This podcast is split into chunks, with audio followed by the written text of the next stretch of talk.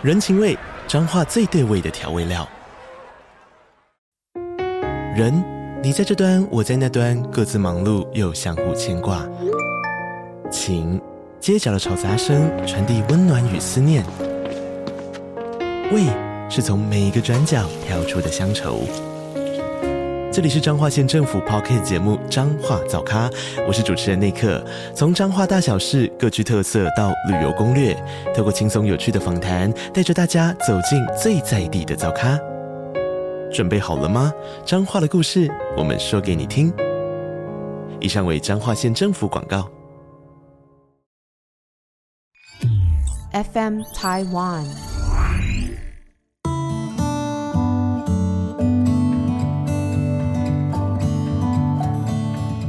各位听众，大家好，欢迎收听《心理不用学》，我是陈永仪。你今天好吗？此时此刻，你的状态又是如何呢？哇，转眼要过农历年了，好像刚才过我们的新年没多久。今年农历年好像来得比以往来讲都早了一些。我最近呢，在外面的时候呢，都好像很明显的可以感觉到，嗯、那种气氛，走到哪里好像人都很多，然后呢，速度也比以往来的觉得快一些。捷运上面呢，好像不分什么时段，人都很多，高铁也是类似的情形，所以不知不觉的呢，就好像进入了这个新年的气氛。我就记得。从小啊，在台湾的时候，那个时候知道过年的时候要办年货，大一点的时候才比较理解为什么要办年货呢？就是因为在过年的这一段期间当中，几乎没有店是会开门的，所以都要事先把需要的东西买好囤积起来，这样子才可以在过年的期间呢，呃，不会有所缺乏。曾几何时，到现在这个年菜都可以事先预约外带，甚至出去呃吃年夜饭。然后大年初一、初二、初三都会有不同类型的店面，都还是会在营业。所以呢，带给我们生活当中的方便是不少。但是呢，过年的气氛来讲呢，也跟以前小的时候有些不一样了。其实呢，在我们的文化底下，过年真的是件大事。像我最近在看美国的病人的时候呢，呃，有一些病人也是我们华人嘛，刚刚才过二零二三年的时候，跟他们讲 Happy New Year 啊，然后中间啊，在网络上呃见面的时候。就又讲到了说，他们过农历年啊，也要回家。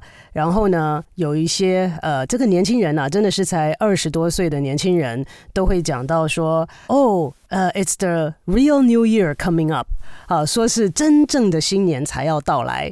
那这些都是在美国生、美国长的这个华人的第二代。那就在最近的一次呢，呃，跟他谈的时候。他还跟我讲说要回家过年的这个事情啊，就想说他心里面呢觉得很复杂的感受，因为呢，呃，一年呢、都没有回家，包括了一般的这个阳历年呢、他也没有回家过，所以呢，农历年回家是件大事，父母呢、亲戚朋友也都非常的期待这一年当中可以有这样子的一个机会，可以大家相聚。当然，每一次过年回到家的时候。不同的情境都会给我们造成些许的压力，或者是说也有心情很复杂，又期待又怕受伤害的 呃这样子的一个呃感受。但是呢，这个病人特别的就跟我讲说，他呢其实每到这个过年的时候，他就特别的过不去一件事情，因为他觉得当初呢这个父母啊决定要移民到美国去。是父母的决定，他是年纪很小的时候，因为父母的决定就搬到了美国。他觉得这个是对他来讲是一件不公平的事情，因为他没有参与这个决定，那他的生活、他的生命啊、因为这样子的决定就造成了巨大的改变。他对于小时候的记忆，呃，非常的清晰，也是非常的怀念。到了美国之后的适应。也是对他来讲是很大的一个挑战，所以他对于父母的这个决定，觉得一直没有办法非常的谅解，呃，所以呢，每年到了这个呃特别的日子的时候，他很怀念，很怀念我们有属于自己的新年，有很多的习俗。他虽然是不到三十岁，但是呢，对于这些传统啊、习俗啊，有时候讲起来啊，比我都还熟悉。那这是因为。他特别的对这一方面呢，心有所属啊，觉得说他很希望啊，是在他原来生下来的这个环境长大，而不是被呃移植到美国去。所以他就跟我在讲他的这个心路历程，然后说他讲严重些呢，可能是没有办法原谅。啊，父母做出这样子的一个决定。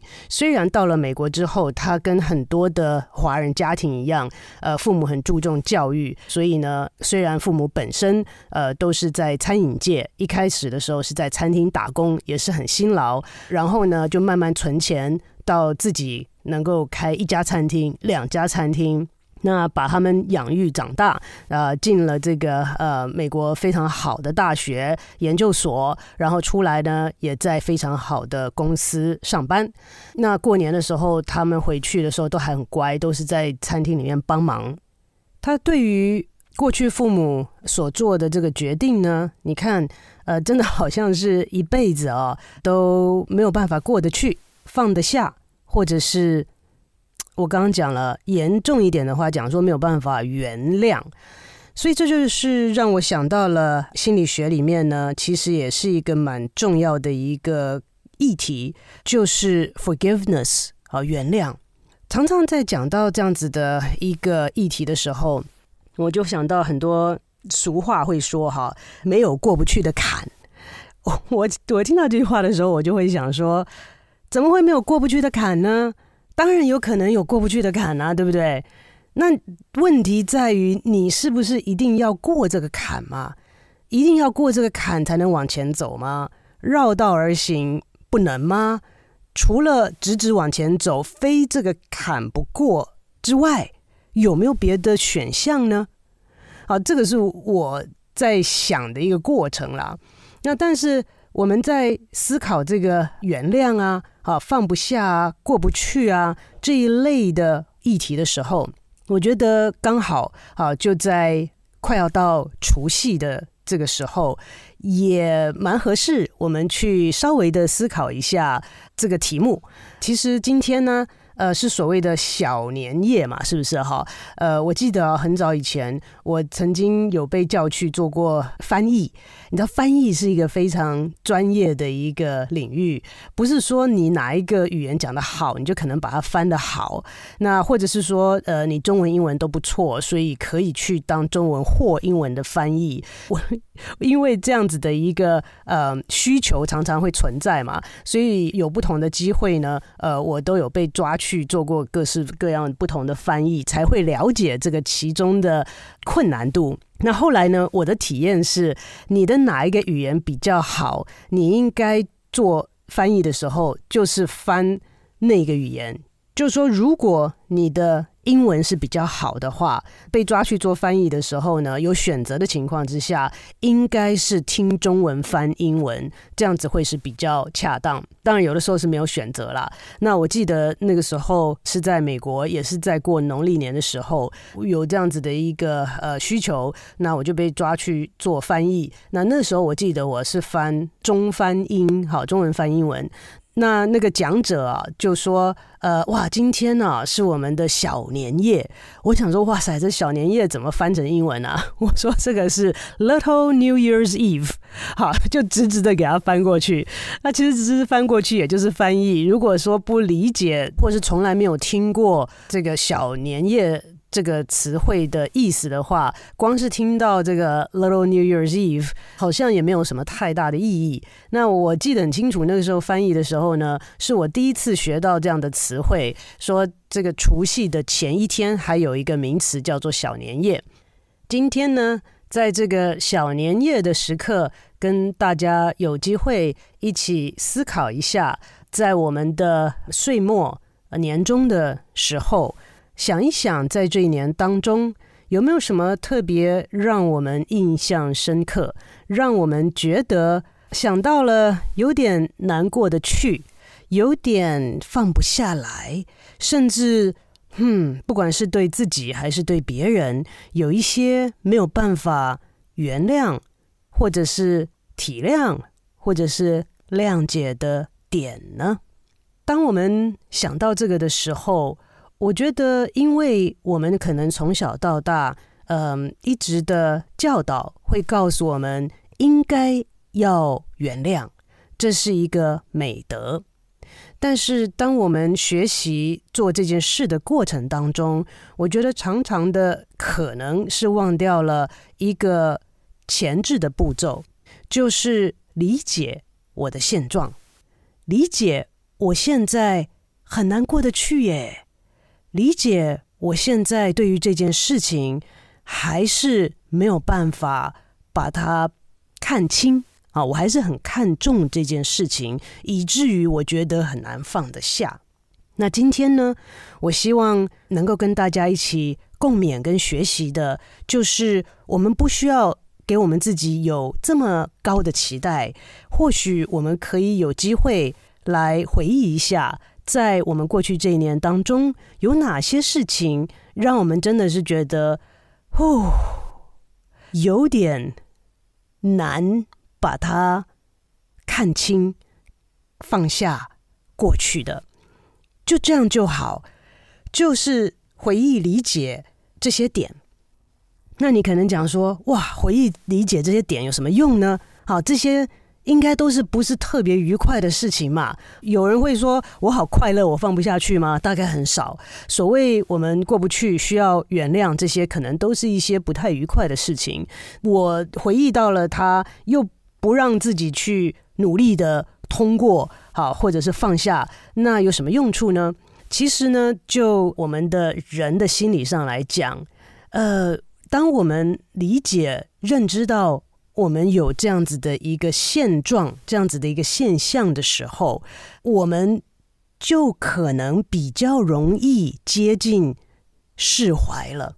我没有说可以达到哦，但是这个是一个前置状态，是一个能够原谅、能够过去、能够放下的一个前置状态。有些东西是有步骤的嘛。那如果我们没有把前置的工作做好了，后面我们一昧的就是要求自己说放下吧，放下吧。好，人生没有过不去的坎。好，这个呃努力一点，好，这个憋一口气就过去了。嗯，人嘛，好，总是要原谅的。原谅自己，原谅别人，这些话我们听的都不少了。好，那也都没有错。但是我要提醒大家的是，在做这样子的努力之前，我们是不是可以给自己一些空间，来认识、了解跟支持自己的现状一点点呢？为什么这么说呢？因为。当我们碰到这些让我们印象深刻的一些时刻或者事件或者是处境的时候，嗯，他们之所以会对我们这么影响深、影响大，是因为它动到了我们认为重要的东西，它可能影响到了我们的核心价值。好，今天你不能原谅的是什么呢？是背叛吗？你今天不能原谅的，像我的病人来讲是。父母做决定影响了他的一生，他觉得不公平吗？我相信每一个人对于这些事件都有一些他认为很重要的点，而这个点就是你的价值观，就是你核心自我认为很重要的东西。所以这些其实是大好的机会，让我们能够更认识自己，更了解自己在意的是什么，我们的底线在哪里。其实我最近也接了一个 case，嗯，是一个非常棘手的 case。其实讲起来也有点像老生常谈，就是婚姻当中出现了第三者，然后呢，有了这个背叛的行为，这个事件本身当然也都不是新事。发生这种事情之后呢，通常夫妻双方呢就有一些呃初步的选择，呃要去处理，要去思考，其中就包括了，哎，你想不想要继续努力，还是你觉得想要分手？那不管他们是想要继续努力，或是想要好好的分手，心理师在其中都可以扮演协助的角色。我接这个 case 之后呢，呃，其实夫妻双方呢，最后达成的协议是，他们都很希望能够努力来修复他们的婚姻，能够继续的走下去。那这个决定做了，当然是一个很重要的决定，可是并不保证之后所做的努力。一定可以帮助他们达成这样子的目标，所以我们现在正在这个呃困难的、具有挑战的过程当中。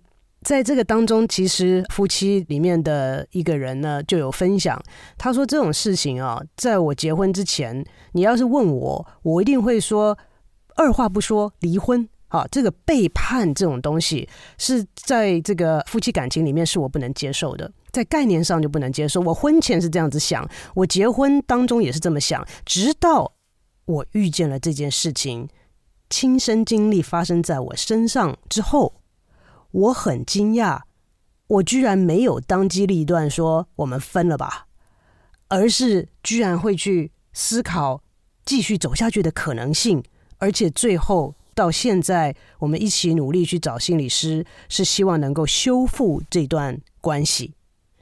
那在这段过程当中呢，概念上都不难理解。他们就有讲到，好，大家也都有共识，好，就是说在处理这件事情，其中呢有一些原则，处理之后有一些目标。这个目标其中之一呢，就是说我们处理了之后，这件事情就不要一直再提了。好，那这个是个目标，是之后的目标嘛，哈。但是呢。他们就讲到说，这件事情要我不提真的是很困难，好，因为我就是过不去。每一次我想到这件事情的时候，我就是过不去。我今天想要跟大家讲的就是这个过不去的这个点。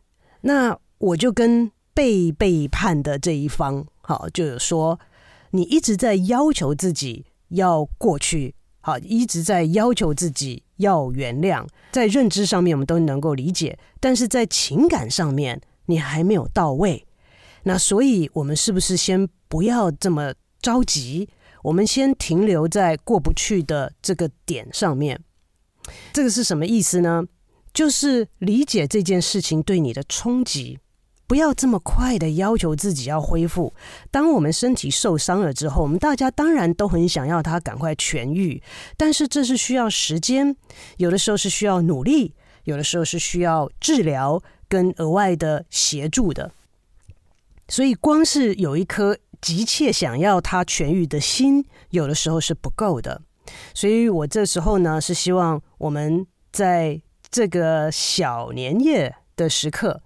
我们想一想，也或许在过去这年当中，你并没有任何这样子的挑战，或者遇到呃任何觉得诶很难忘怀啊，很难过得去的一些事情，那也就蛮好的。我觉得我们就可以存着一颗感恩的心来迎接这个兔年的来到，但是。如果刚好在过去这一年当中，你有遇到一些事情或碰到一些人，不管是发生的事件啊，好是或者是我们的经历，嗯，是让我们觉得一直挥之不去。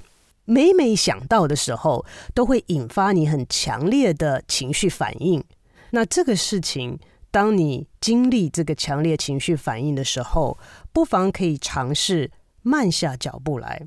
接受自己暂时还过不去的这个状态，因为这就是我嘛，这就是我真实的经历。我在此时此刻还没办法过得去，那为什么过不去呢？我们可以停下来想一想，这件事情冒犯你的地方在哪里，让你觉得不能接受的地方有哪些？那这些就可以让我们有可能更加的了解自己。你知道最近我呃听到了一个说法，我自己心里面是觉得蛮有感受的，觉得很认同，也蛮有感受的。他就是说啊，当你能够看见一条河的时候，那就表示你没有站在这个河的当中啊，因为你站在这个河的中央的时候，你是看不见这条河的。当你能够看见一座山的时候，表示你现在不是身在此山中，因为你要跟他有拉远了距离，才能够看见它。所以，当我们在经历这些我们暂时放不下、过不去的事情的时候，我们不妨停下来，想想看，这是个什么样子的状态。也就是说，如果这是座山，如果这是条河，我们是不是可以把我们的距离跟这个事件稍微的拉远一些，这样子我们更能看清这河到底长什么样子啊？这个山到底是什么样的一座山呐？我们可以用远距离的角度来观看我们当下的过不去的一些感受跟经历，可以先不用急着去过这条河，或者是爬这座山，而是先看看这是个什么状态。接受自己目前正处在这样的状态之中。那其实这个在心理学上呢，也有一个类似可以描述这样子的状态的一个词汇，我可以想到的啦，哈，是叫做 metacognition，M-E-T-A，meta，cognition 就是认知，在中文心理学上面的呃翻译呢，是叫做后设认知。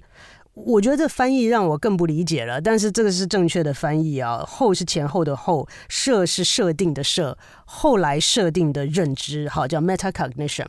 那我对于 metacognition 的理解呢，就是说我能够跳脱出我现在当下的一个经历，而从外面的角度来看我的历程。好，就是说，哎，我看到这个人的时候，我觉得有一种感受，会觉得不舒服。但是当我在这个当中的时候，我就只专注于这个不舒服的感受。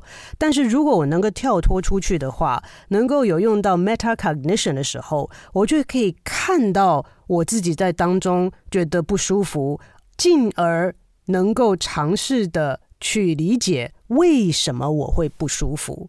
所以先是从经历当中跳脱出来，来看这样的经历，那接下来才有这样的机会可以去理解我们为什么会有这样子的感受。那这个是有不同的步骤的。回到了一开始的时候，跟各位听众朋友分享，在这个接近过年的期间，这个氛围，这个过年的气氛越来越浓厚了。我走在街上。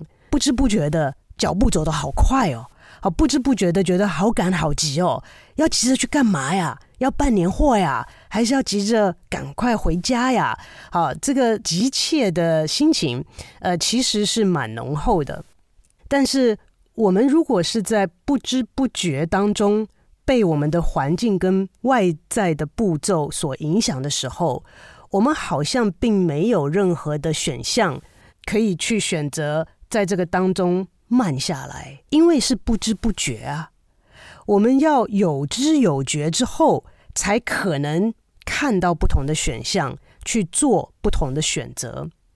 举个例子来说，我今天已经上下捷运、进出捷运站好多次了，每一次我都不自觉的。赶着赶着赶着，其实也不见得每一次上下捷运都这么挤，人多是真的，脚步快是真的，但是我也没有自觉，就觉得赶着赶着，结果最后等到回到家的时候啊，就觉得哦，好累哦，那平常也没那么累，可能是今天走路特别快，好那。在不知不觉当中，我的脚步跟着外在的节奏去走的时候，我就没有想到有这个选项，说：“哎，我可以慢一下，我可以慢一点。”啊，没人在催你，没人在赶你，只不过你是不知不觉的被外在的环境所影响的。那我之后再出去的时候，我就开始有自觉，我的脚步是比平常快，不是跟别人比，跟我自己比，所以我才会后来累了。